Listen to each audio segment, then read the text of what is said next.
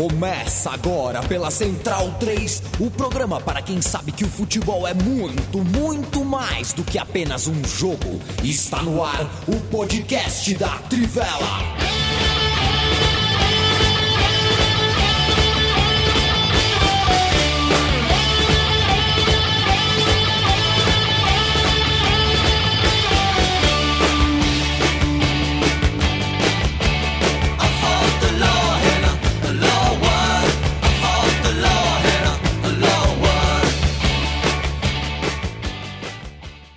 Vocês têm uma ideia de como eu vou começar hoje ou não? de novo? alô você, alô Brasil, chegando! É, você mesmo, a Itália é campeã da Eurocopa com todos os méritos, com todas as justiças. Fez o jogo 1 e fez o jogo, sei lá, 54? É 54, Bonsa?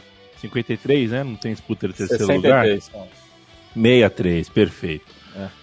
Começou, terminou, começou muito bem, terminou, se não de maneira é, do, do, com a mesma sofisticação de como começou, é, evidentemente o jogo era um outro tipo de jogo, com outro tamanho, e na minha concepção buscou o empate com um coração muito grande, mas também de forma muito organizada.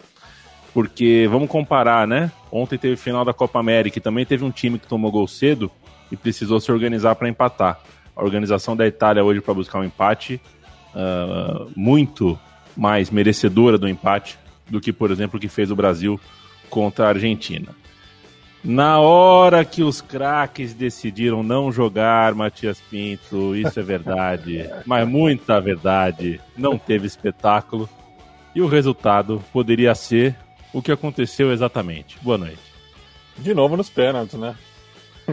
como 2006, Itália campeã nos pênaltis. Tem que saudar Bonucci, Belotti, é, Jorginho. A Itália é campeã europeia. Mas a Alemanha tá logo ali, né? 2024 já não é tão longe. Era logo ali. É hora da gente, é hora da gente pensar no futuro. Futuro. É hora da gente reformular. E reformular de vez. Da gente mudar. Ou mudar de vez. Mudar de vez. Colocar o castelo de areia abaixo, abaixo. Fala, Leandro Stein, tudo bom? Tudo certo. São, só para corrigir, são 51 jogos. É, botou aí o Luiz Henrique, não tinha visto. São 51 jogos. É verdade, e... são 24 seleções, né? É. E, assim, que momento do Fernando Vanucci e que merecimento da Itália, né? A gente já tinha falado isso antes, mas é até estranho você pensar que a Itália só tinha uma Eurocopa por toda a grandeza, ainda uma Eurocopa em que se classificou na moedinha na semifinal, é, acho que esse título faz jus à grandeza da Itália. A Itália teve outros grandes times, principalmente o de 2000 ali, que foi vice-campeão, era uma equipe muito forte para sonhar com esse título, dentre os que chegaram longe no torneio, até mais do que 2012. É, mas é um título merecido, um título que, que reforça um pouco mais a grandeza da Itália dentro do que deveria ser na Eurocopa, né? Agora fica é, com uma taça a menos do que os maiores campeões, é, que são a Alemanha e a, a Espanha. E acho que vale também destacar o, os dois remanescentes, os dois principais remanescentes aí de 2012, Bonucci e Chiellini, que são monstros, né? O jogo que os dois fizeram hoje, Bonucci monstro, lançando monstro. pra caramba, Chiellini aquele desarme que ele fez meio deitado ali no, no Sterling, depois antes ainda no tempo normal, aquele do carrinho, acho que reforça a estatura de ambos para a história da, da seleção italiana e para a própria escola de zagueiros italianos, né? Uma escola que teve tanto cara fantástico, mesmo nas últimas décadas teve muita gente boa. Os dois acho que fazem jus aí estar tá dentro dessa história. Uh, ô Bruno Bonsante, você está de acordo comigo que a gente vai deixar o Felipe Lobo para falar por último, né? É... então eu deixo meu boa noite para você, meu camarada. Boa noite. Tudo, Tudo bem. Acho que é um título. Você perdeu que... dinheiro hoje? Bom, só para saber. Uh, não, eu não apostei não. hoje. No tá jogo. bom. Tem gente que ganhou bastante hoje. Eu vi, eu vi. É... Nossos amigos foram. É, era a aposta certa, mas eu não queria fazer, então okay. eu não fiz nenhuma. É, acho que é o título que, me, que, que premia o melhor time da, da Eurocopa. É, acho que desde o começo, desde o primeiro jogo né, da Eurocopa, da abertura da Eurocopa, a gente tem destacado quanto a Itália está jogando bem e às vezes essas coisas acontecem, né? O time que joga melhor é campeão, às vezes não acontece. Dessa vez foi, acho que é um prêmio merecido para a Itália pelo jogo que fez ao longo da Euro é, você pode falar contra a Espanha foi mais complicado, contra a Inglaterra foi mais complicado, mas é o que você falou também, é um outro contexto, outra, outra maneira de vencer. Se você conseguir jogar como música nessas situações, parabéns, você provavelmente vai ser campeão de qualquer maneira, mas é um jogo, as tensões ficam tão né, quentes que acaba sendo um pouco mais difícil jogar dessa maneira, mas você busca outras coisas, como a liderança aí do Chiellini e do Bonucci, como foi destacado. É, acho que premia também aquele que para mim foi o melhor treinador da Euro, o, o, o Bantini, pela maneira como montou esse time, como é, conduziu esse último ciclo da Eurocopa, que foi mais longo. Até lembrei esses dias que o Mancini disse quando a Eurocopa foi adiada que o ano extra seria bom para a seleção italiana, porque era um time que ainda tinha muito garoto, ainda tinha muito jogador inexperiente é, que chegariam à Eurocopa mais prontos, né? E acho que isso foi fato. A gente viu alguns jogadores que um ano atrás não tá, talvez não estivesse nesse patamar, como o Chiesa, que fez uma Euro muito boa, é, uma final muito boa também, como o Locatelli, né? Como o Spinazzola um ano atrás não tinha esse destaque, ele foi um dos principais jogadores da, da, da Itália. Então acho que é, teve, teve um pouco disso também. E trabalho fantástico, fantástico de recuperação do Mancini, é, trabalho fantástico da seleção italiana. Acho que foi muito importante esse título para deixar bem claro né, qual é o tamanho da seleção italiana no futebol é, internacional, qual é o tamanho da Itália no futebol do mundo e também a força do campeonato italiano, que é verdade, passou por momentos de baixa, mas não é de agora que se recuperou e que apresenta jogos muito legais, uma das melhores, das maiores médias de gol da Europa e times, mesmo abaixo dos grandes, que conseguem entregar jogadores que também ajudaram a Itália a ser campeã. Eu quero fazer. É, segura um pouquinho, hein, Lobo? Segura um pouquinho, não vai custar nada. Quero fazer observações aqui. A primeira é, dizer que é, mandar um abraço pro, pro Rafael.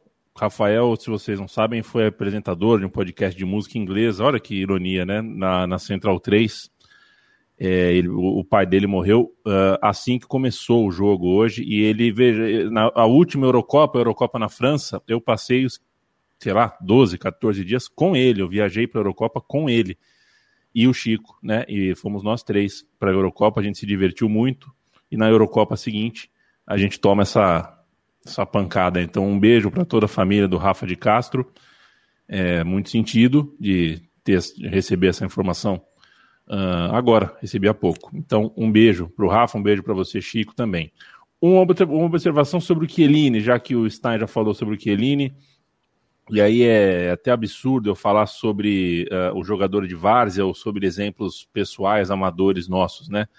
Mas é, como a gente, quando tem 20, 25 anos, adora jogar bola, tem fôlego para jogar muita bola, mas a cabeça às vezes não tá boa para jogar porque a gente se esquenta muito, a gente é muito competitivo, mas a gente é imaturo e a gente arruma briga, não desfruta do jogo. E ao passo que o corpo vai ficando mais parado, vai ficando mais difícil de você usar o corpo, vai ficando legal de usar a cabeça, né? E o Chiellini é um exemplo de um cara que conseguiu envelhecer uh, muito, muito bem, consegue usar o corpo ainda muito bem, mesmo com as limitações da idade avançada que ele tem para um jogador de futebol de altíssimo nível. E que cabeça, né? Fica mais do que as grandes atuações, fica o sorriso dele, a leveza com que ele levou essa Eurocopa. Felipe Lobo, é contigo. Salve, salve a mim, Bonsa, Matias, Stein, todos os amigos e amigas. É, bom, a, a, Itália consegue um título que é, é muito importante para a sua história, é, não só porque é, tinha um, menos títulos da Euro do que a sua, a sua tradição sugere, né? Só tinha um título, e como Stein falou, numa circunstância muito particular, né? Jogando em casa, é, numa semifinal que ganhou na moedinha. E, mas também porque é, viveu o seu período de maior baixa, né? É, provavelmente em toda a sua história com a, com a não ida para a Copa do Mundo de 2018. É, e já naquela época existia uma dúvida muito grande em relação à falta de talento da Itália. Algo que até amanhã a gente pode até falar isso mais com calma sobre o Brasil, porque já, eu já tenho lido e ouvido isso, que o Brasil não tem talento e tal.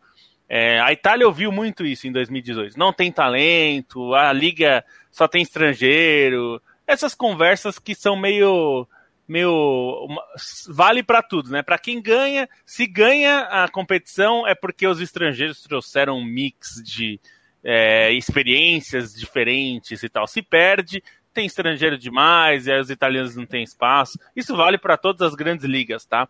É, a, talvez a Espanha um pouco menos, mas Inglaterra e, e, Itália ouvem isso desde que se tornaram ligas multinacionais, né? Em termos de dos times terem muitos jogadores estrangeiros. É, e acho que o Mancini, desde o começo, é, ele tentou provar que a Itália tinha talento. A gente falou isso aqui durante a Euro. Era uma aposta pessoal dele que, sim, a Itália tem talento. Foi buscar esses jogadores que muita gente não conhecia no começo do trabalho dele.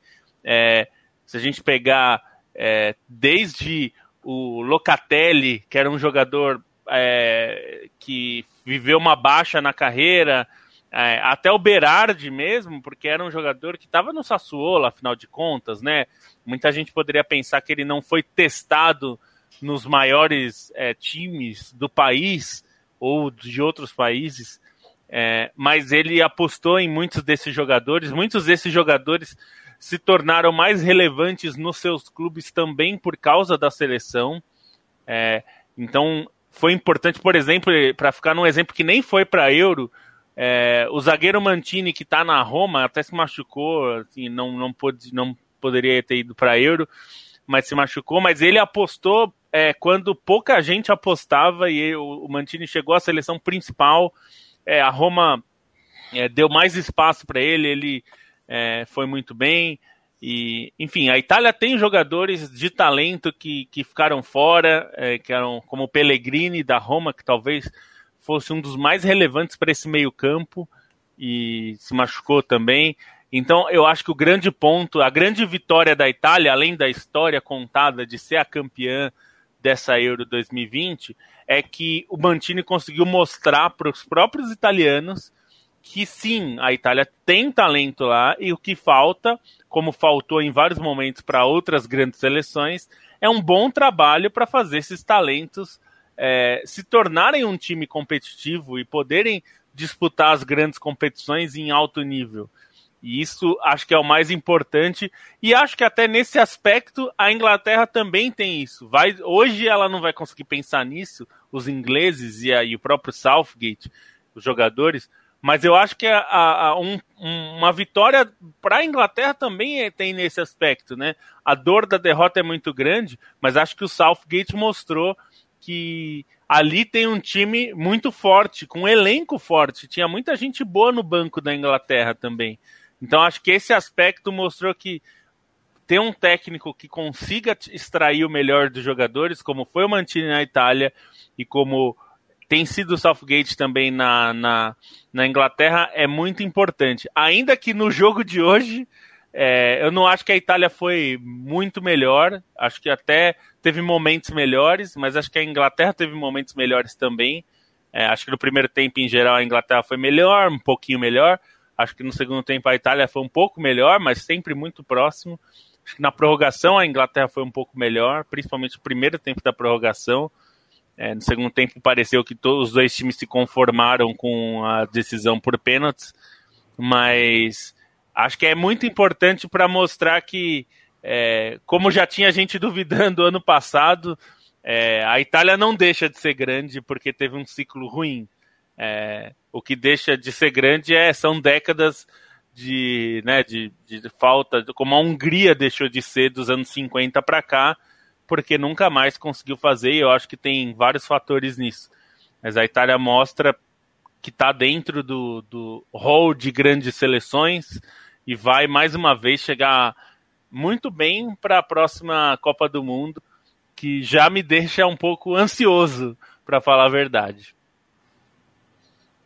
Eu chamo aqui, mando um abraço para o Gabriel Oliveira, Lucas André, Dari Caio, sempre aqui com a gente, Anderson da Costa, Arthur Alves. Tenho a impressão que a gente está com bastante gente hoje, né? Claro, afinal de contas, foi a final, né? Daniel Poletini, o melhor pós-jogo é com vocês. Muito obrigado. O que achar dos ingleses tirando as medalhas?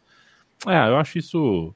Eu acho uma Enfim. bobagem, mas. É, então, tá com a cabeça quente ali depois do jogo. Acho saco. Muita, muitas vezes está esgotado mentalmente, nem, nem pensa direito.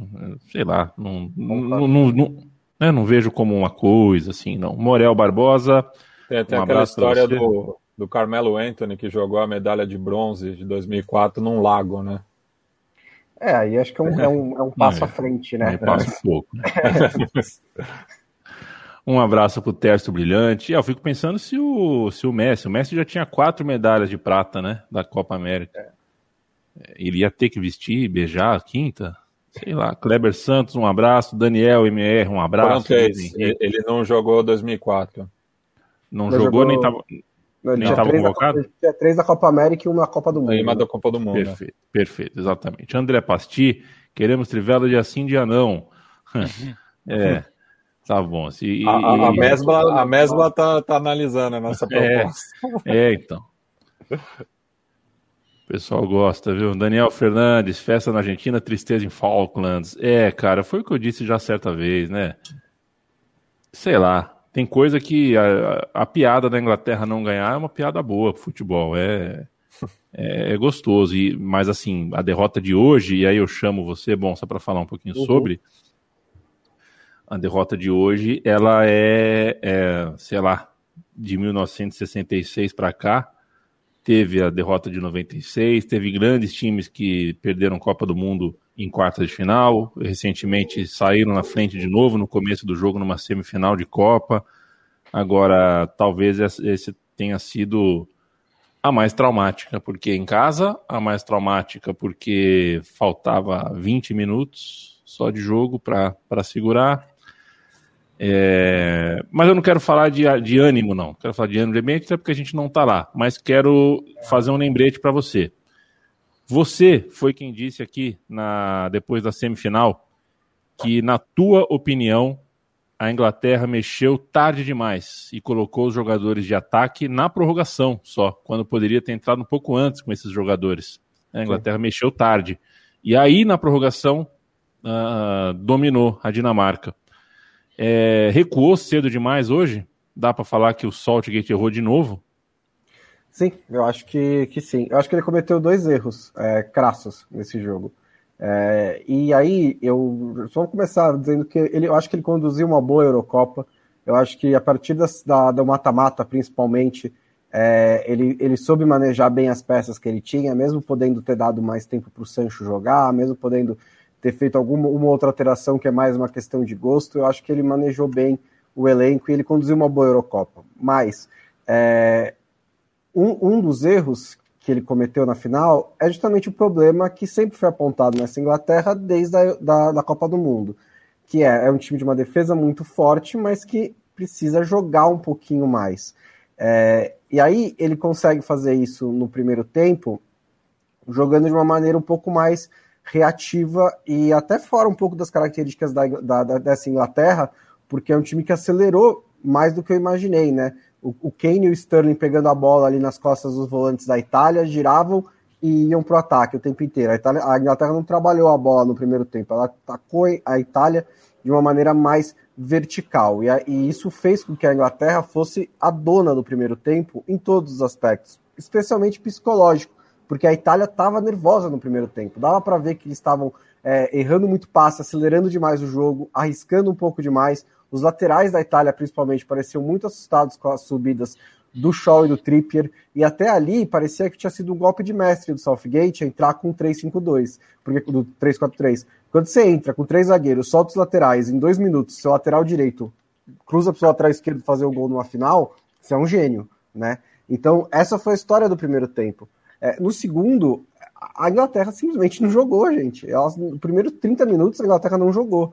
É, a, a, e, a, e, aí a Itália, o Mancini faz substituições também, né? Coloca o Cristante, coloca o Berardi, isso fez a diferença, mas é, a Itália gera 20, 25, 30 minutos de pressão que a, Itália empata, e eu até, até falei no grupo pro, pro, pro, pro Lobo e pro Stein, eu não achava que a Inglaterra ia aguentar até o fim do, do, do segundo tempo, porque a pressão estava muito forte.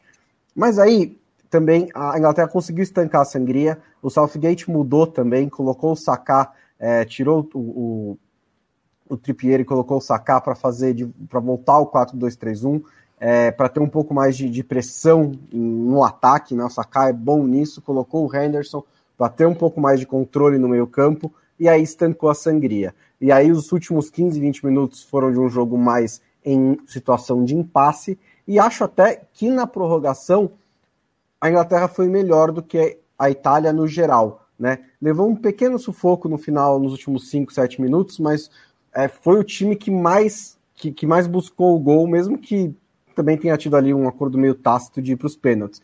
E aí, outra substituição que ele poderia ter feito antes é a entrada do Grealish, porque o Grealish foi quem comandou essa troca de passes, essa criação na Inglaterra no, na prorrogação. Era o cara que estava pegando a bola na direita, saía driblando, dava o passe. Ele poderia ter entrado antes, né? Mas entrou só na prorrogação.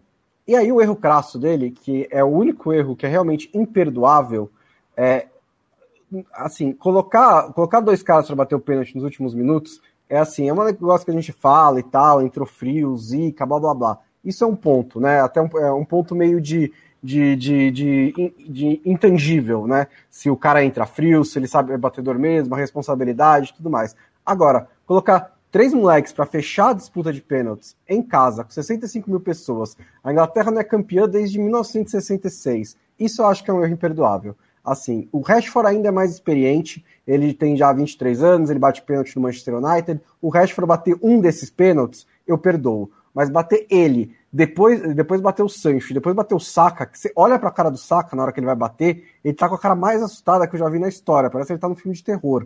Porque, e, e é claro, ele tem 19 anos, ele não tem 100 jogos pelo Arsenal.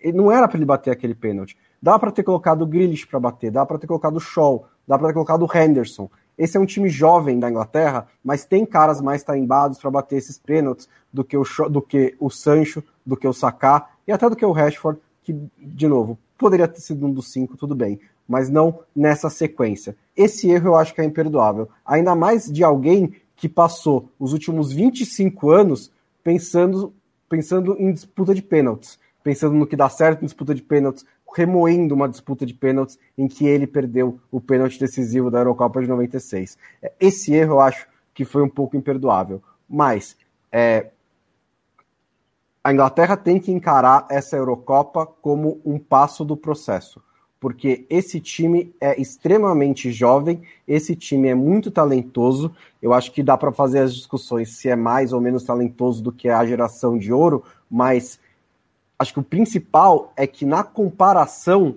não tem seleção com muito mais talento do que essa inglesa. Tem a França, ok, as outras tá mais ou menos no mesmo patamar. Então acho que trabalhar bem esse time, se trabalhar melhor esse time, que acho que está trabalhando bem, mas não está trabalhando o melhor que pode ser trabalhado, essa Euro pode ser encarada como um começo para a seleção inglesa e não como um fim.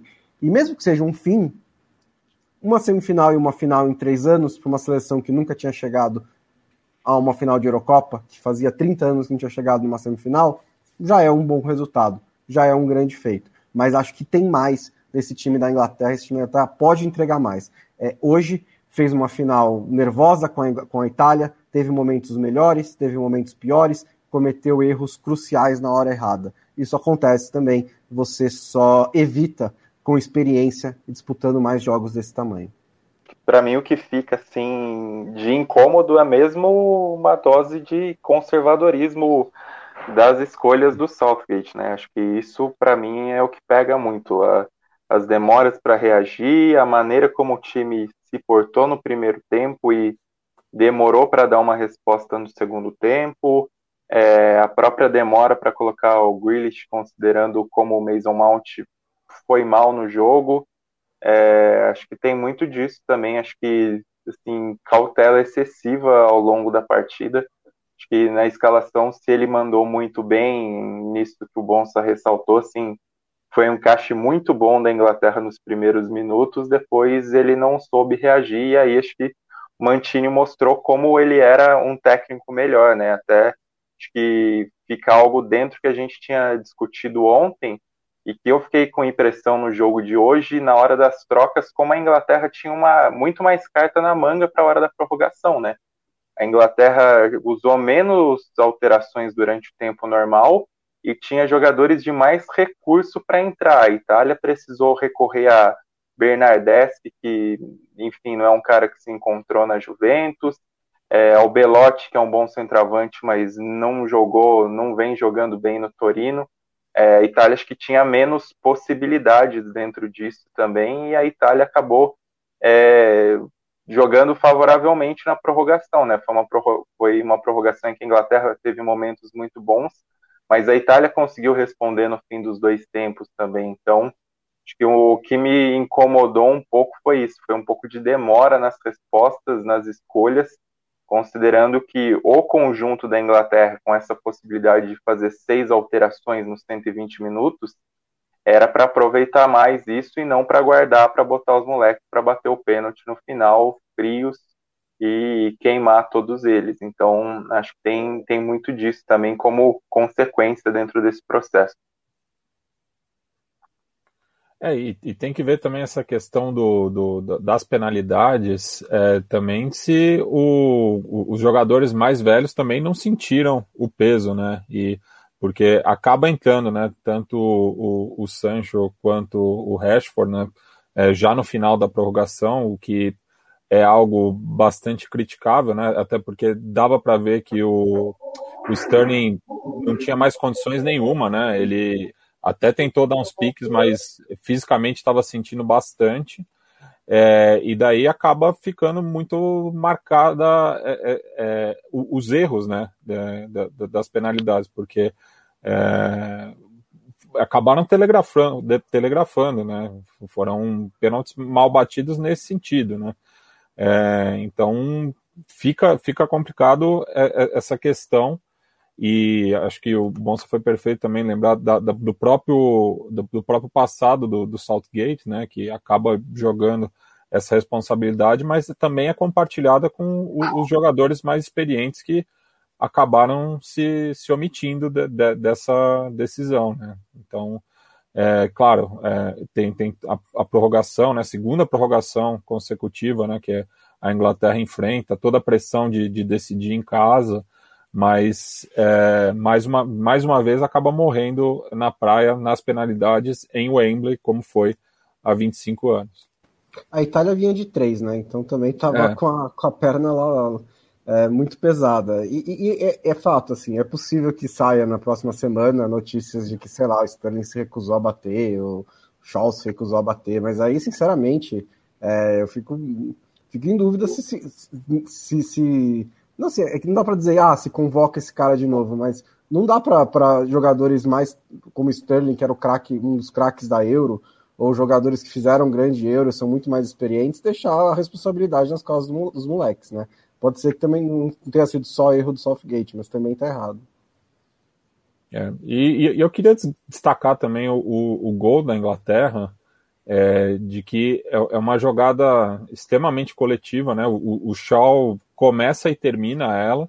O Kane tem uma visão excelente, né? Para assim, muita gente que fala que ele é o típico centroavante inglês, que é, é um bom finalizador, mas é, não sabe jogar fora da área, é para é, é, é mostrar para essas pessoas que criticam ele é, o, o, o a, todo o arsenal que ele tem, né? Perdão com o trocadilho, já que ele joga no, no arquirrival, mas o, o a, a, abertura que ele faz acaba expondo a defesa da Itália e justamente o Shaw entra nesse espaço criado.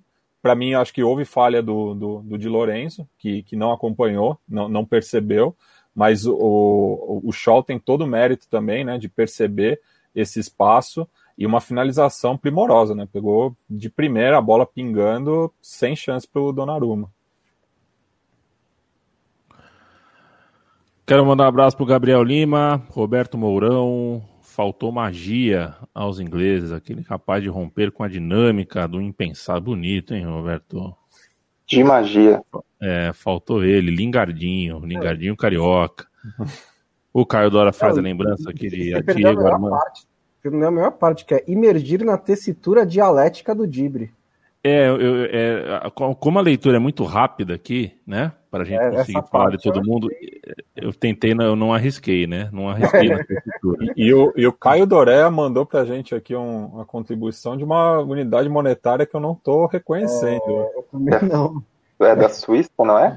Franco Suíço. É Franco é. Valeu, valeu, seu Caio. Lembrando. Direto da FIFA, da lá, FIFA. Né? É, Maradona, que bruxaria, hein, Maradona? Não é que a Inglaterra perdeu?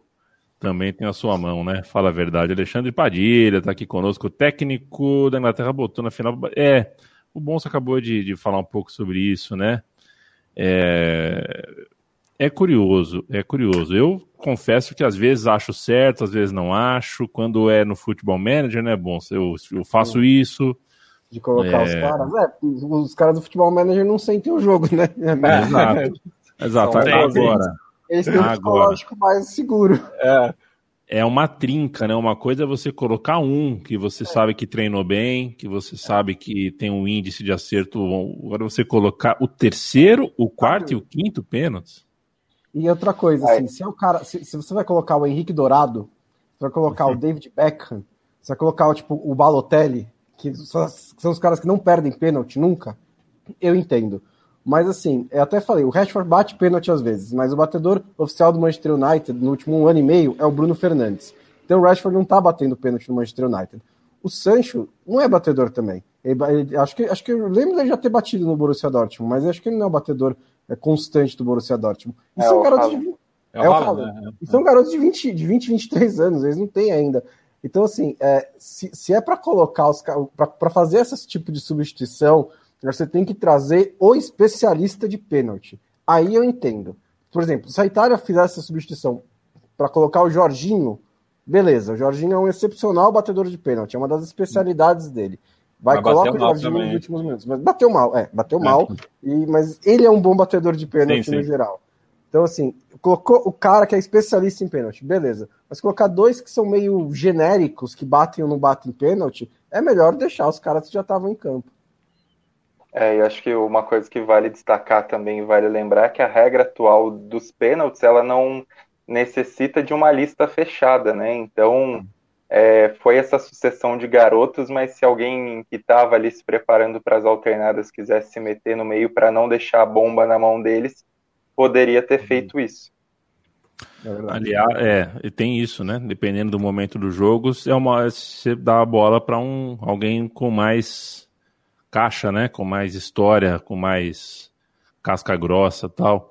É, o Michel, por exemplo, tá aqui, manda um abraço, achou covardia com os meninos. É, é, sempre vai ter estudo, né? Tem muita gente que se dedica a estudar o impacto psicológico do jogo, quem bate primeiro, quem bate depois, qual é o índice, se é mais jovem, se está cansado, se a perna está uh, tá descansada. É, e não se enganem, não que a gente se, quer dizer, não se, vocês não se surpreendem, claro, de saber isso, mas é, uma hora e pouco depois da partida, e a gente já tem relatos de, enfim, redes sociais atacando os meninos, porque eles têm uma coisa em comum, a cor da pele, né? Então, não nos esqueçamos que é, o, o, o combate, ajoelhar no campo, fazer, é, fazer o simbólico ali durante toda a Eurocopa, foi importante, é importante, eu acho que o simbólico tem a sua importância, considerando que um jogo de futebol não vai conseguir resolver os problemas uh, na prática, mas eles conseguem com,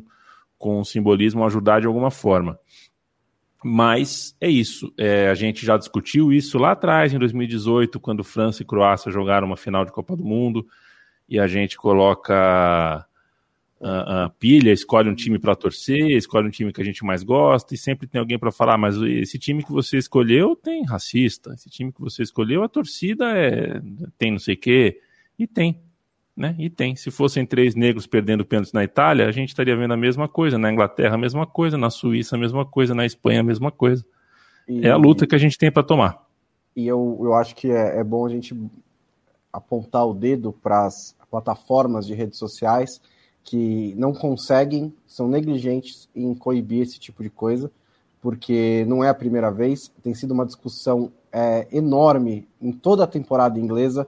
Não sei porque. É, não sei se foi porque tem mais gente em casa agora fazendo essas palhaçadas ou se é porque simplesmente cansou, mas essa temporada foi um momento em que isso cresceu de importância na discussão no futebol inglês.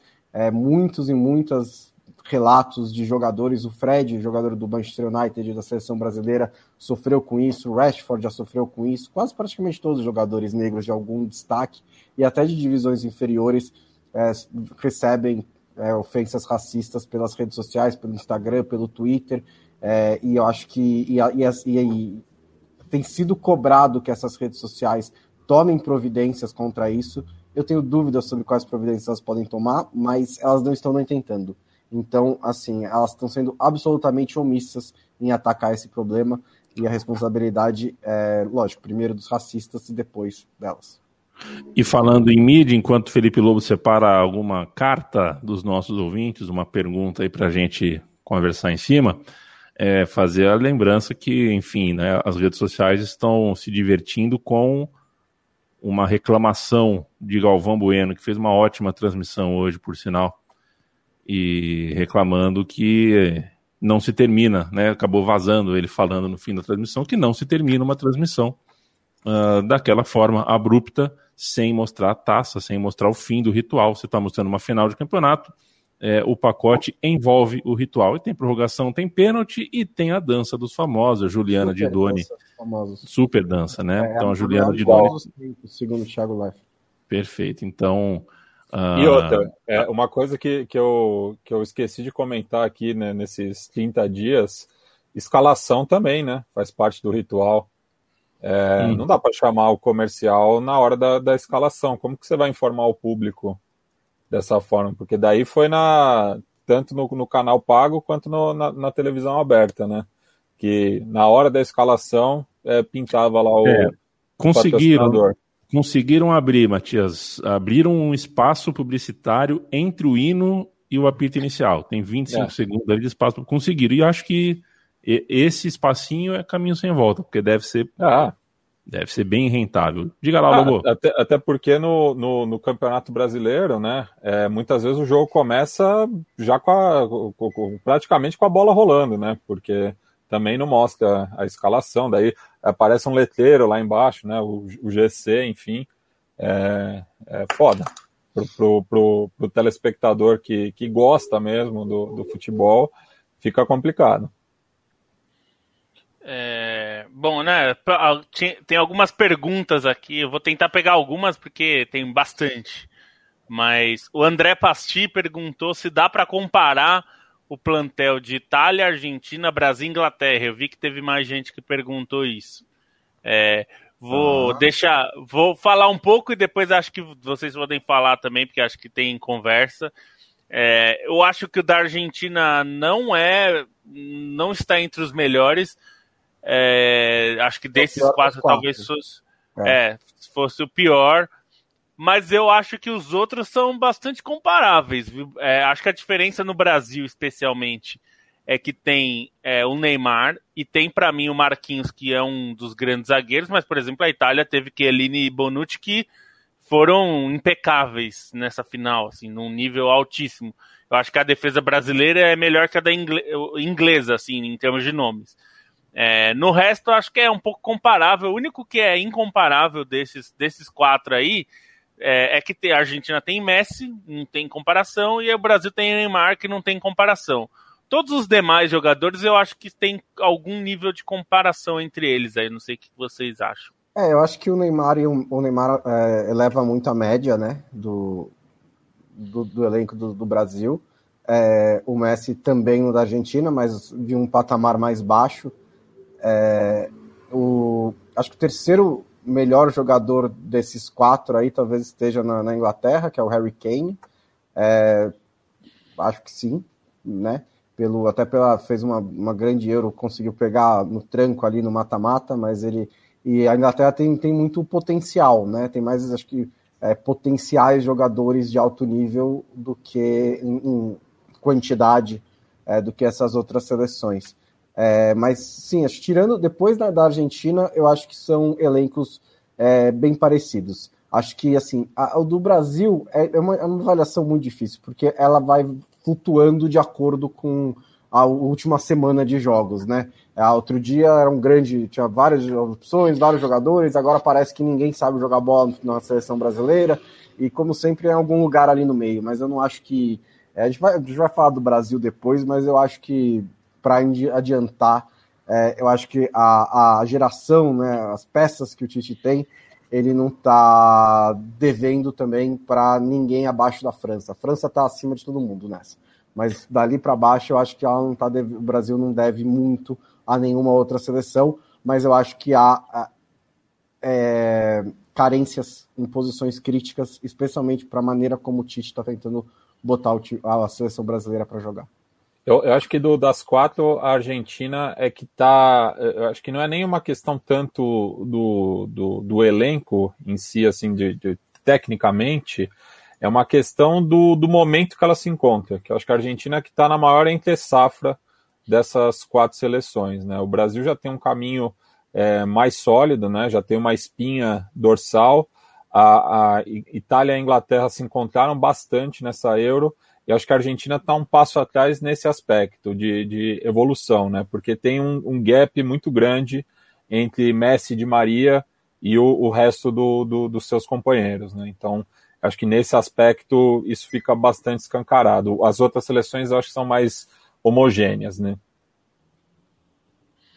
Cê... Bom, diga lá. Você acha a mim? Não, eu ia perguntar o que você acha também, porque muita gente tem falado disso, né? Que os elencos é, são é, do Brasil é fraco, é, falavam isso da Itália, falaram isso da, da Argentina. É, queria um pouco seu, eu acho, seu olhar eu também. Acho eu acho que futebol de seleção, futebol de seleções, é, tem um nível é, evidentemente alto, alto em relação ao que a gente tem em clubes. São jogadores, uh, me, mesmo as seleções uh, intermediárias, medianas, tem jogadores que ganharam uma concorrência grande. Então, uh, acho que o nível é alto já de partida. Então, então, futebol de seleções com o nosso cenário de clubes do jeito que está hoje, né? Quer dizer, que durante a Eurocopa o Paris Saint-Germain contratou três, quatro jogadores muito bons, a tendência é que a diferença fique ainda maior, e eu acho que isso não acontece no futebol de seleções, porque uh, é, o, o, tempo de trabalho é relativamente curto, e isso ajuda a aproximar as seleções, e eu acho que uh, o sucesso de hoje, e a Itália é um, um exemplo disso, claro que a Itália pode se manter jogando um bom futebol, Uh, mas eu acho que, o, que o, o resultado de hoje não garante que daqui a um ano as coisas estão, mesmo com, jogador, com basicamente os mesmos jogadores, com o mesmo técnico, a mesma proposta, muda muito. É um retrato, né, que são torneios geralmente curtos, de um mês, trabalho de 45 dias. Acho que é muito dinâmico. O futebol de seleção é bastante dinâmico. Eu, eu não queria que o Tite saísse em 2018, porque acho que, que ganha a seleção que consegue ter uh, um trabalho de longo prazo. Eu acho que, por exemplo, ganha a Bélgica em ter ali um técnico que já tem uma memória, que já está já pegou uma Euro, já pegou uma Copa, pega uma segunda Euro. Eu, eu prefiro isso porque eu acho que é, é mais dinâmico e mais equilibrado de partida do que é o cenário de clubes. Então, então vejo com semelhança. Eu acho que é normal, assim como é normal o Brasil empatar com a Suíça, eventualmente, se jogar 10 vezes contra a Suíça, vai ganhar 5. Empatar 3, perder duas, não é um, não é um resultado absurdo. E acho que está tudo apertado mesmo. O Brasil jogou bem contra a Bélgica, a Bélgica jogou bem contra uh, uh, contra seleções mais fracas que ela nessa Euro, nem sempre conseguiu, e bem por pouco, né? enfim, esteve perdendo para a Dinamarca, e essa Dinamarca esteve levando o jogo para os pênaltis contra a Inglaterra. Acho que é muito equilibrado. Eu não, não, não eu não colocaria, eu, quer dizer, eu não colocaria não, não concordo que Brasil, principalmente o Brasil, está muito longe dos outros times. Eu acho que o Uruguai, por exemplo, tem uma seleção boa, pode chegar em outros quartos de final de Copa do Mundo sem maiores. É, é, é mas assim, é equilibrado. Né? Não, não, não tem um Uruguai-Suíça tranquilo, não tem um Uruguai e a última Euro, né? França e Romênia estrearam. Ah, vai ser barbada. Não vai, é difícil, é apertado porque são times, são seleções. Né? É, é um, é, são competições muito qualificadas. Então, eu acho que eu acho que tá tudo certo, sim. Inclusive, quero ouvir, né, já que a gente ainda tem 15 minutos, a gente tem como falar de Brasil e Argentina.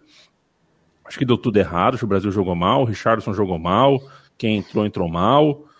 É, mas para mim tá muito longe de ser terra arrasada. Para mim é um jogo que o Brasil jogou mal. O Brasil há 15, 20 anos pega a Argentina em jogos importantes e faz grandes jogos. Um jogo deu errado, um jogo foi mal. É, 60 e tantos jogos, só cinco derrotas. Ah, quando precisou, mas é difícil quando precisa também, porque quando precisou contra o México também precisava ganhar. O Brasil jogou bem contra o México antes de pegar a Bélgica, né? Aí passa da Bélgica, aí perde para a França. O que quer falar? Quando precisou. Na Copa do Mundo é sempre quando precisa. A Eurocopa é quando precisa também. Agora, você vai perder uma fase antes, uma fase depois. Acho que é um pouco de oportunismo achar que quando precisa, não tem a força que a gente imagina que o Brasil vai ter. Teve contra a Bélgica, não teve ontem. Mas para mim, não, nem terra arrasada é agora, muito menos era em 2018. É, eu acho que uma coisa importante é entender que é, o Tite tá, tentou jogar de um jeito diferente nessa Copa América. Não sei se ele usou como um laboratório, é, mas assim, é, ele, ele, ele, ele, colocou esse, esse, esse esquema, esse 4-2-4, né? Que que é com a posse de bola, né? Sem a posse de bola é o 4-4-2, mas com a posse de bola é um 4-2-4, meio que às vezes um 4-2-3-1 também, porque o Neymar recua e tudo mais. Mas é basicamente assim: quatro jogadores no ataque ali, abrindo a defesa do time adversário. É um jeito que, muitas seleções, que muitos times grandes da Europa, dos melhores times da Europa, atacam. É um jeito que a Itália atacou algumas vezes na, na Eurocopa. Você deve ter ouvido o PC falando sobre o resgate do WM em algum momento, que é até com cinco, mais do que com quatro. Acontece que, é, primeiro, ele está ele tá começando a tentar agora, né? Segundo, não tem muito tempo de jogo, não tem muito tempo de treino. É um negócio difícil de fazer. Então, sem treinar o tempo inteiro, é um sistema mais complexo. Terceiro, eu acho que o Tite é o melhor treinador para a seleção brasileira. Eu não sei se ele tem a capacidade de fazer é, trabalhos no nível dos melhores da Europa. Eu acho que não. E, e, e quarto, faltam peças para jogar dessa maneira. Então, o Brasil é um time muito, muito organizado. Ele é um time que está tentando jogar de uma maneira ainda mais organizada no ataque, mas um certo momento da construção ofensiva ele trava, ele trava, e aí joga a bola no Neymar para ver se o Neymar destrava. Eu acho que esse foi o principal, o que eu mais vi da seleção brasileira nessa Copa América. Falta principalmente o jogador de meio campo que controla o meio campo o jogador de meio campo que distribui a bola. Falta, por exemplo, o Jorginho. Falta o cara, esse volante, esse 5 que é que o futebol europeu tem, tem usado bastante, que não é o 5 comedor, é o 5 construtor. Esse 5 o Brasil não tem. É, ele poderia, por exemplo, quer dizer, tem, por exemplo, o Fernandinho, que faz essa função no Manchester City, mas ele, por reputação e por idade, não dá mais. O Jorginho acabou indo para a Itália. É, o Thiago acabou indo para a Espanha, enfim. É, não foi exatamente assim, mas é, os nomes que estão vindo na cabeça são de caras que acabaram sendo brasileiros. E falta lateral. Acho que a lateral é um problema também para jogar, principalmente dessa maneira. É, o Danilo, é, o Renan Lodge não é construtor, ele é jogador de corredor, ele vai pela esquerda, vai ficar perto da lateral, cruza, exatamente, ele é ala, ele não entra por dentro. O Danilo é limitado, é, o Daniel Alves poderia jogar ali, mas o Daniel Alves uma hora vai parar de jogar, eu acho, eu apostaria nisso, é, mas não dá para contar com ele. Então acho que para jogar dessa maneira que o Tite tentou jogar na Copa América, eu acho que faltam peças. E ainda assim, entre o gol do Di Maria e a escorregada do Messi na cara do Ederson, a Argentina não fez nada além de defender e bater, né? Assim, eu acho que a Argentina fez um grande jogo, mas defendendo e batendo. Foram as duas coisas que a Argentina fez de excepcional nesse jogo. Era o que deveria fazer, estava no controle emocional da partida. Eu acho que a Argentina fez o jogo que deveria fazer, mas ainda assim deixou o Brasil com muito, muito, muito tempo para buscar o gol de empate. E acho que o Firmino acabou entrando ali, sendo importante na movimentação. O Tite tentou buscar esse gol de empate, ele acabou não saindo. Em outros momentos já saiu. O Brasil tem um retrospecto recente contra a Argentina que é muito superior. É, não, não vejo nada de terra arrasada. Eu só acho que o Tite, nesse próximo ano, vai ter que decidir como ele quer jogar, porque ele, desde que ele assumiu, ele está fazendo muitas tentativas é, tentando um time, era um time quando ele assumiu, um time na Copa de 2018, um time em 2019, um time agora em 2021. E o melhor ainda é o primeiro. Então, acho que é isso que dá a sensação de que a seleção regrediu de lá para cá. E aí tenho, a gente tem que saber se ele vai conseguir colocar o melhor em campo no próximo ano na Copa do Mundo do Catar. É isso, Bonsa. O Stein, é o seguinte, olha, Bonsa, é, é, enquanto você falava, eu lembrava que você falou bem sobre a Argentina, é, e teve gente, eu, eu li, é, colegas nossos, que achavam que o Brasil tinha chance de ganhar com facilidade. E eu acho que o jogo da Argentina serve para o Brasil. É, um time como o da Argentina, que é dois degraus, na minha opinião, abaixo, tecnicamente, do time do Brasil, Messi à parte, consegue fazer quando acerta um jogo e quando tem um jogo, quando joga realmente no apetite e joga com uma proposta e vai inteiro sem desconcentrar nenhum segundo, faz jogo, dá jogo, eventualmente ganha. É o Brasil se pegar, se pegar a França, eventualmente na Copa do Mundo, se pegar a Itália amanhã, dá para jogar. Claro que dá para jogar. O, o, Stein, é o seguinte, companheiro, estamos uh, na reta final. E eu penso o seguinte: uh, contribuição para o futebol, né? Assim, contribuição para o futebol não. O que fica de. Quando você fala Itália de 2006, né? Qual é a lembrança que você tem? A última Itália grande, campeã, uh, antes da noite de hoje. Era uma Itália que eventualmente usava um zagueiro pela lateral esquerda, algo que hoje é bem comum, e na Itália já, é, já era comum é, desde sempre. Eventualmente tinha. abria a mão do Totti, para ter um meio de campo com um pouquinho mais de velocidade. Tinha dois volantes muito interessantes, ou três, né? É, você tinha Gattuso, aí na frente dele, Pirlo, o De Rossi, era um time com Perrota, um time com, com essa coisa, né, com, com esses, alguns camisas oito, digamos assim, uh, um meio de campo bem sólido, bem forte ali, que trabalhava bem a bola também. Tinha a opção, eventualmente, de usar um centroavante de área e gostou de usar roda, mas o Luca Toni, ou mesmo o Iaquinta.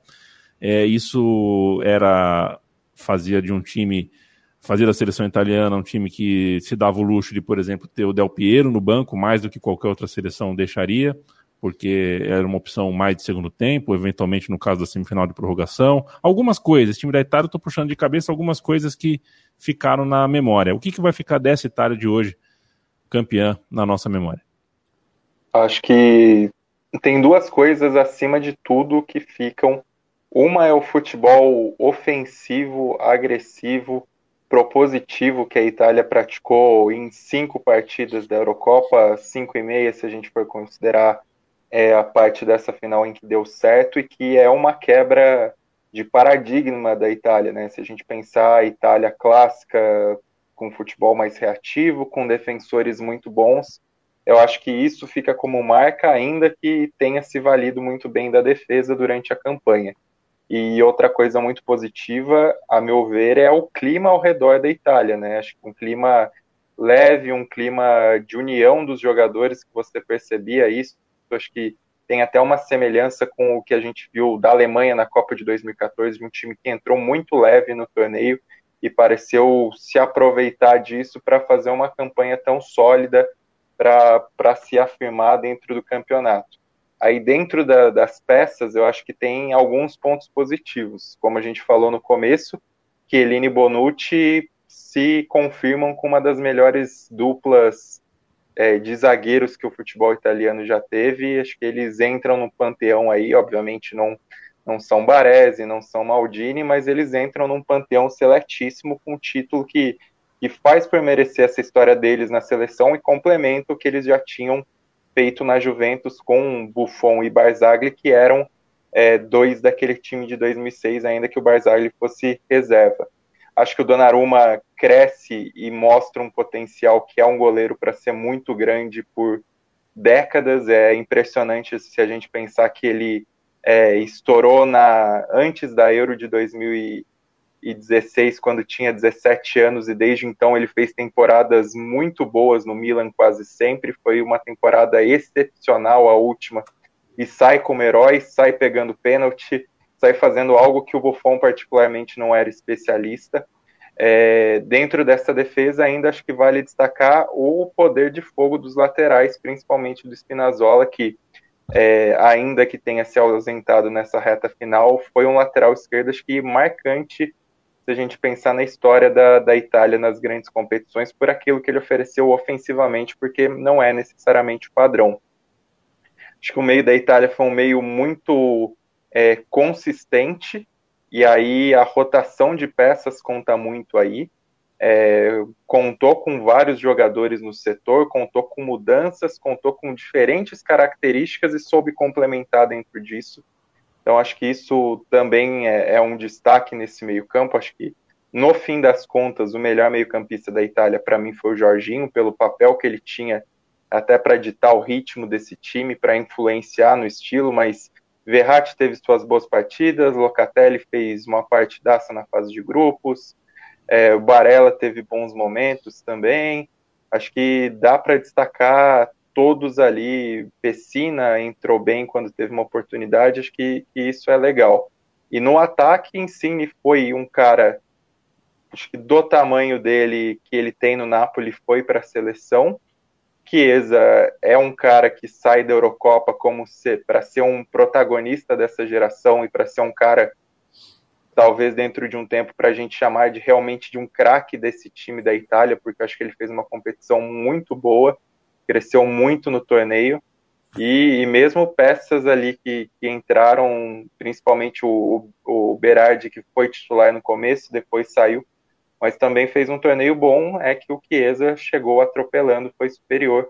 Então acho que pontualmente tem várias peças interessantes, dentro disso a gente tem que pensar uma Itália que é jovem, que é um time que ainda pode crescer mais, que é um time que tem muitos reservas que podem crescer nesse próximo ciclo, mesmo para a Copa de 2022, e até arranjarem uma vaguinha como titular, como Bastoni, que talvez seja o mais cotado para ser o substituto do Chiellini, se ele confirmar aquilo que ele falou de, de se despedir da seleção nessa Eurocopa, é, o próprio Zaniolo, que não teve na Eurocopa, é, o Pessina também, que é um cara que vem de uma temporada muito boa da Atalanta, então acho que tem essa, essa noção de crescimento e, sobretudo, uma revitalização do futebol italiano, porque se a gente pensar que em quatro anos atrás aconteceu aquela é, eliminação vexatória na, é, contra a Suécia na repescagem,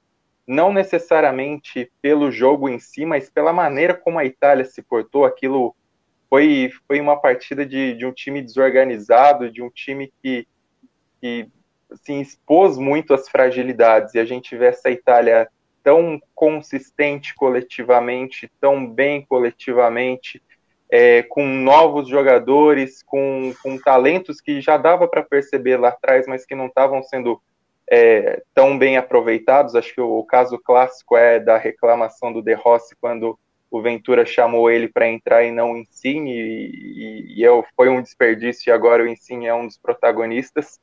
Então acho que tem esse ar de rejuvenescimento ao redor de Roberto Mantini, que foi o melhor técnico da Euro, era presumivelmente o melhor técnico entre as 24 seleções dessa Eurocopa, conseguiu fazer um time jogar bem, conseguiu fazer um time emendar uma sequência invicta impressionante, é, e conseguiu buscar um pouco desse brilho para a Itália, né? E, e, é um brilho que fica para ele também, um cara que teve uma carreira vitoriosa como treinador de clubes e como jogador foi um dos melhores da época dele e um dos melhores na época de ouro da Itália e na seleção não tinha vivido esse momento como jogador. Sai com um título que acho que faz jus à grandeza dele como jogador, como técnico, mas que faltava isso pela seleção e aí ele carrega tantos caras companheiros dele de Sampdoria. Foi legal, acabei de ver um vídeo aqui do De Rossi, que é da comissão técnica comemorando como um louco, deslizando numa mesa cheia de cerveja. É, a própria história do Viale que eu mencionei ontem, foi um cara que superou um câncer e está aí na Eurocopa e, e, até algo que eu descobri ontem é que ele virou meio um talismã.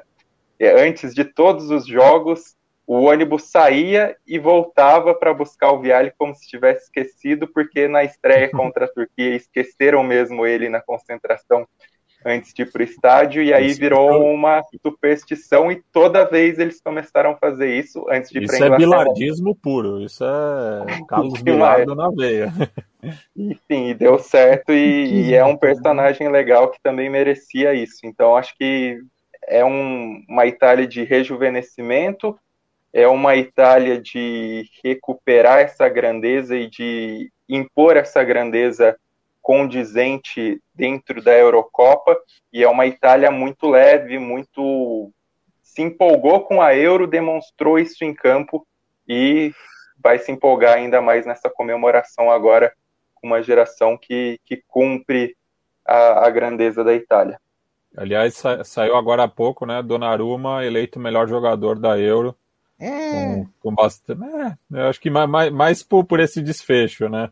Porque, assim, é, eu, eu, eu acho que ele não foi nem o melhor goleiro, eu acho que o Pickford foi mais é, importante nesse aspecto, mas acabou é, decidindo o título, né? Então ficou esse, esse último flash, né?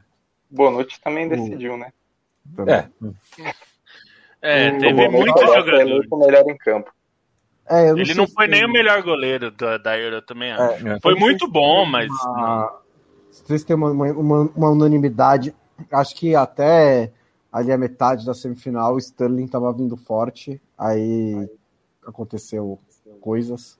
E ele fez uma final ruim também, então não, não sei se é, eu diria o Sterling, mas acho que é, tá bem assim, discutido, dá para ter alguns craques da Euro, mas eu não daria também para o Donnarumma porque é por causa disso, acho que ele acaba tendo muito peso, né, ele ter pegado três pênaltis na final, na, na final, lógico, mas não foi. Eh, teve o Pickford, teve o Schmeichel, teve o Sommer, goleiros que fizeram uma Euro mais é, regular. Eh, o único destaque negativo que eu diria da, da de, de, formação, de estrutura de time da Itália é que o centroavante não funcionou, né? Em, nenhum momento da Eurocopa inteira. É, o Immobile não fez uma boa Euro, o Belotti acho que foi o pior da Itália na Euro. É, sempre que entrou não conseguiu fazer funcionar, ainda perdeu o pênalti, Lobo? Não, só para aproveitar que você falou isso, o Arthur Alves perguntou, ele até direcionou a mim, mas acho que você também foi. Que é, se, dúvida sincera, o Belotti é bom centroavante no Torino, porque a Eurocopa dele foi bastante complicada. Ele Olha, ele já, já foi. foi é, hum. ele já foi. Esta temporada foi muito ruim do Belotti no, no Torino. O Torino brigou para não cair e ele foi mal. É, em outras temporadas ele foi muito bem, mas essa ele chegou péssimo para a Eurocopa. Ele já chegou a ficar no bico de ir para um clube maior, né, na, na, Itália, mas hoje em dia se fala muito pouco disso. É, o, o, Torino, ele, ele, era assim, o cara que fazia quase todos os gols do Torino. E o Torino está tendo temporadas bem abaixo mesmo, não só essa. É, um ou dois anos atrás estava na Liga Europa, o Torino, né, chegou a fazer coisa interessante no campeonato italiano. Mas é isso, assim, é, ele entrou no lugar do Immobile, que é bom, o Immobile é bom mesmo, ele é, tipo, é, comprovadamente bom. É, mas um, ele um dos melhores, um dos melhores atacantes do Cautio, né? Tipo... Mas ele é também muito... É... Como é que eu posso dizer isso? Ele precisa encaixar no time, né? Porque ele é muito bom, mas ele não estava tão bom assim antes da Lazio. Ele chegou a sair, dar uma rodadinha, foi pro Dortmund é, não deu certo, se reencontrou na Lazio, então assim, acho que também o Immobile encaixa melhor em certas circunstâncias e na Itália é, não deu certo, não estou dizendo que nunca, nunca mais convocar o Immobile, mas acho que é um ponto de atenção para o Mantini o que fazer com a centroavância. É até um estilo bem diferente, né? Se a gente for comparar, a Lazio tem um time muito mais vertical, explosivo. É, é, diferente do estilo de jogo dessa Itália que trabalha melhor a bola, né? Mas mesmo quando a Itália precisou jogar de maneira reativa contra a Espanha, ele não funcionou bem. É, tem só mais uma pergunta aqui que nosso querido Guilherme Rocha mandou. É, se vocês acham que a Europa está evoluindo ainda mais ao abandonar o atraso dos clichês nacionais, é, visto na Inglaterra, Itália, Espanha e Suíça, né, que os times é, deixaram tradições históricas para fazer times é, diferentes. O que, que vocês acham? É, eu acho que até esse, esse, próprio apontamento que o Stein fez, né, da Itália abandonar o pragmatismo, jogar um futebol mais ofensivo, né, é, inclusive marcando pela primeira vez três gols num, num jogo de, de Eurocopa, é, e mostra o próprio momento, acho que da, da, da, da Liga Nacional, né, porque a, a Série A hoje é, é, um dos campeonatos mais ofensivos da, da, da Europa, né, e, e e eu acho que muito, muito por conta muito disso por conta da, da própria campanha da Atalanta, né? Que é, se, se, lançou à frente, conseguiu ir duas vezes consecutivas para a Champions League, praticando um futebol mais propositivo, né? Então é, é, é uma mudança de mentalidade, acho que vem primeiro dos clubes e acaba forçando a, a própria seleção a, a se adaptar a essa nova realidade, né? A Inglaterra também, acho que é, mostrou mais é, do que costuma na, na, nas competições internacionais. Oscilou um pouco, mas muito por conta da, da, da, da juventude né, do, do, do elenco. Mas é, acho que foram gratas surpresas. assim. Acho que só o, o nesse aspecto, o, o, quem acabou ficando mais preso ao sucesso recente foi a Espanha, né, que acabou é, tentando adotar o modelo que funcionou no passado, mas sem peças é, com qualidade para isso. Então, eu, eu, acho que tem que ver muito o, o material humano que você tem para pensar o, o, que dá para fazer, né? Então, o, essa questão dos conceitos, é, é, eu acho que é, é muito bonito no discurso, mas se você não tiver quem te entregar isso, é, você fica refém dele. É que os é, conceitos da seleção eles têm que partir dos clubes, né? e uhum. que é onde acontece o futebol nacional ali. E os clubes não existe mais isso, não existe mais. Ah, os clubes ingleses jogam 4-4-2, a Itália joga. Eu, eu acabei de falar, essa é uma, uma das ligas, uma das principais ligas, uma das maiores médias de gol, né? É que assim, a Espanha, num caso, assim, uma meia base da seleção espanhola ainda joga, tenta jogar dessa maneira, embora também o Barcelona esteja um pouco meio longe do croifismo ultimamente. É, mas, no geral, eu acho que. Eu, eu nunca acreditei muito nos, nesses clichês. Eu não acho que eles são geralmente, como todo clichê, né? Ele é um pouco exagerado. Acho que tem uma certa base de verdade, mas que, a Itália gosta de defender. Assim, jogadores italianos falam isso. Os caras que foram para a Itália falam que né, eles tinham essa preocupação. Então, tem uma base de verdade. Mas, no geral, acho que o intercâmbio de, de escolas de futebol está num estilo tão avançado que depende muito, como disse o Matias, dos jogadores que você tem em mãos, né? E não, não, não adianta se você tiver em mãos os caras para jogar de um jeito, mesmo que a sua cultura de futebol seja de outro, você não vai é, abrir mão da melhor maneira de colocar eles em campo. É, acho que tem algo que até o Biratã comentou aqui no podcast uma vez, que é o, esse renascimento da Série A ela vai muito por bons trabalhos de treinadores, né? A Série A tem muitos treinadores que fizeram trabalhos bons, como o Matias também salientou, e aí você vê jogadores que até estavam mais acostumados a esse tipo de mecanismo para reproduzir na seleção, né? Pegar Berardi Locatelli do Sassuolo, pegar Insigne da, do Napoli, o Jorginho também, que foi treinado pelo Sarri no Napoli, é, pegar, enfim, os caras citaram muito nas transmissões os caras do que aí é um pouco outro outro estilo, mas é ofensivo, os caras do Pescara, do Zema, é, enfim, pegar esses caras que a própria Atalanta, né, o Spinazzola jogou na Atalanta, acho que, que beneficia, eles se beneficiam com, todo, com tudo isso, e acho que também deu para tirar proveito, por exemplo, mesmo se a gente pegar alguns caras da Juventus, que não é exatamente esse futebol, não, não viveu os melhores momentos com esse futebol tão ofensivo assim, mas você se beneficia tendo um Bonucci na zaga que, com a bola, tecnicamente, é um dos melhores zagueiros do mundo para fazer essa, esse papel de armação, de lançamento. Ele nem depois da saída do Miller ele sofreu sua queda, né? Mas é um cara que também pode ajudar muito nesse tipo de jogo. Então acho que o técnico da seleção ele consegue o sucesso muitas vezes quando ele absorve isso de, de mecanismos dos clubes e, e, de ideias que estão sendo aplicadas para conseguir encaixar o time. É, o Mantini acabou fazendo isso dentro dessa proposta dele, que quebra um pouco o que a gente já via do Mantini em Manchester City ou em Internacional, que era um treinador até é, criticado por ser, às vezes, muito é, pragmático, muito conservador, não botar o time tão para frente com os craques que tinha, não é exatamente não era exatamente visto como um treinador de vanguarda dentro, dentro desse processo da Itália, mas ele é um cara que nessa revolução que ele, que ele faz na seleção, ele aproveita muito bem essas ideias e essa essa nova onda do futebol italiano e isso a gente viu na prática na Eurocopa, acho que não tem como criticar. É assim, o trabalho dele coletivo e, e, de bola jogada é o melhor trabalho dele como treinador até agora. Perfeito, gente. Uh, papo foi longo e gostoso. E o mês foi longo e gostoso, com muito papo Exato, de. Né? Fizemos, no fim das fizemos. contas, fizemos.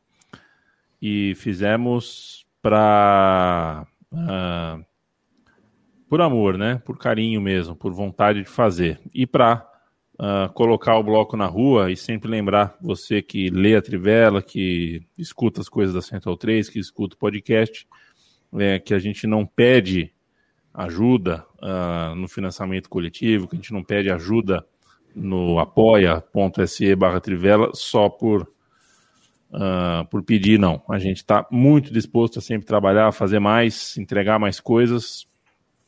E esse foi um mês que a gente trabalhou para burro e entregou um material muito bacana aqui no podcast, uma parte desse material, mas principalmente em trivela.com.br, está tudo registrado lá.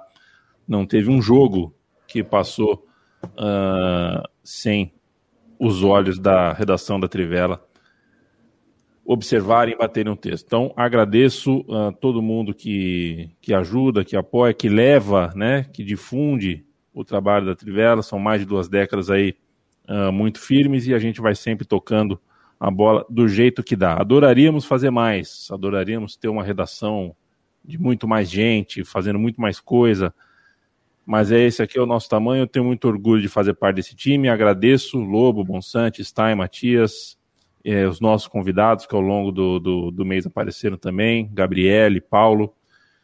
E a gente vai por mais. A gente vai por mais sem dúvida nenhuma, sempre lembrando é, apoia.se barra Trivela, apoia.se barra Central 3. Não é um luxo, é a nossa forma principal de fechar nossas contas e cada vez que a gente faz um trabalho desse, uma corrida dessa, em nome de uma competição grande, a gente de alguma forma está tentando mostrar para o público também, porque hoje é o público que uh, ajuda a gente a se manter de pé, mas também para o mercado comercial, para o mercado editorial, porque essa é a luta, essa é a nossa luta, e a gente está nela com muito coração, com muito, com muito carinho, mas também com muita esperança de que as coisas pós-pandemia e daqui para frente uh, sejam um, tanto melhores. A gente, uh, a gente, eu digo Central 3, né? Falo para a Trivela, eu sei que a Trivela também fala para a Central 3. A gente sabe, não de todos os detalhes, mas sabe do tamanho da luta,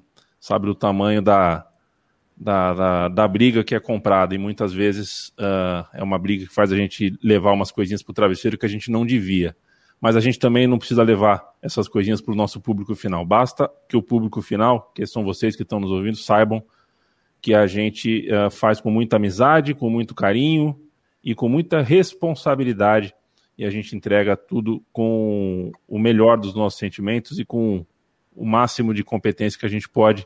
E eu tenho muito orgulho de fazer parte de um time tão competente quanto esse da Trivela. Beijo, Bonsa. Beijo, beijo para você, beijo para o Lobo, para o Stein, para o Matias, para todo mundo que ah, participou aqui do podcast, para todos os ouvintes também. É, só lembrar, se você chegou durante o podcast da Eurocopa, a gente que não conhece, a gente continua fazendo podcast segunda-feira, às seis e meia, e quinta-feira, às oito e meia, a gente faz a live e depois ele aparece como podcast. Eu acho muito apropriado que eu termine de falar com a bunda do Nino na minha cara. um beijo, Lobo.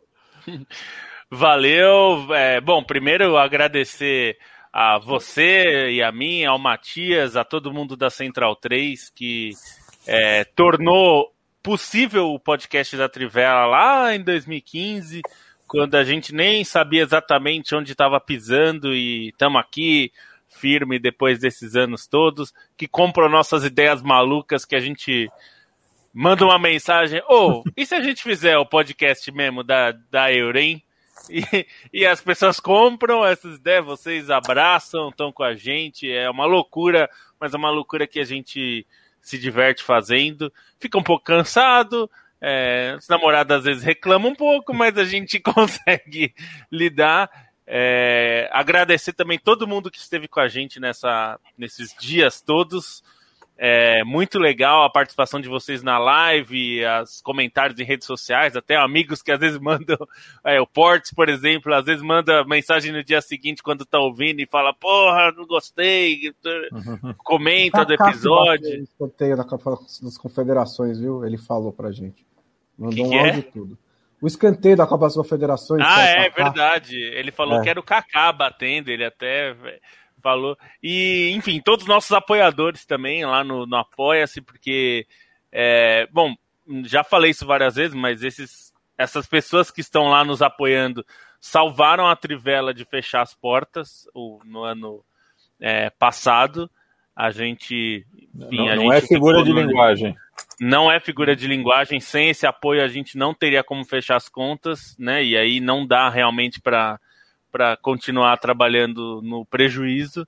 Então é muito, muito importante mesmo. E se você puder, apoie a Central 3 também. Se você é apoiador da Trivela, apoie a Central 3, porque esses caras compram essas ideias malucas que a gente tem. Teve lá em 2016 na, na Euro daquela época, que a gente fez Euro e Copa América. Fizemos em 2018 com a Copa do Mundo. Agora eles compraram essa ideia doida da Euro 2020 em 2021. É, Central 3 é uma produtora fantástica, transformou o podcast nessa coisa incrível que a gente tem aqui no Brasil hoje, com uma variedade grande. Uma parte importante do podcast brasileiro é a, Central 3 ajudou a construir. Então, é, vamos que vamos, porque tem muita coisa. Amanhã estamos de volta no podcast normal, ali no, no regular, digamos, seis e meia, na quinta-feira às oito e meia. E tem muita coisa ainda. Vamos é, queremos ouvir mais vocês, ouvintes, leitores. Mandem, pode mandar mensagem para a gente como vocês quiserem. A gente aceita sugestão, crítica, elogio, qualquer coisa, porque é sempre bom ouvir. Então, sem me alongar mais, obrigado. Até amanhã. Boa noite. Beijo, Stein. Até mais. Até mais.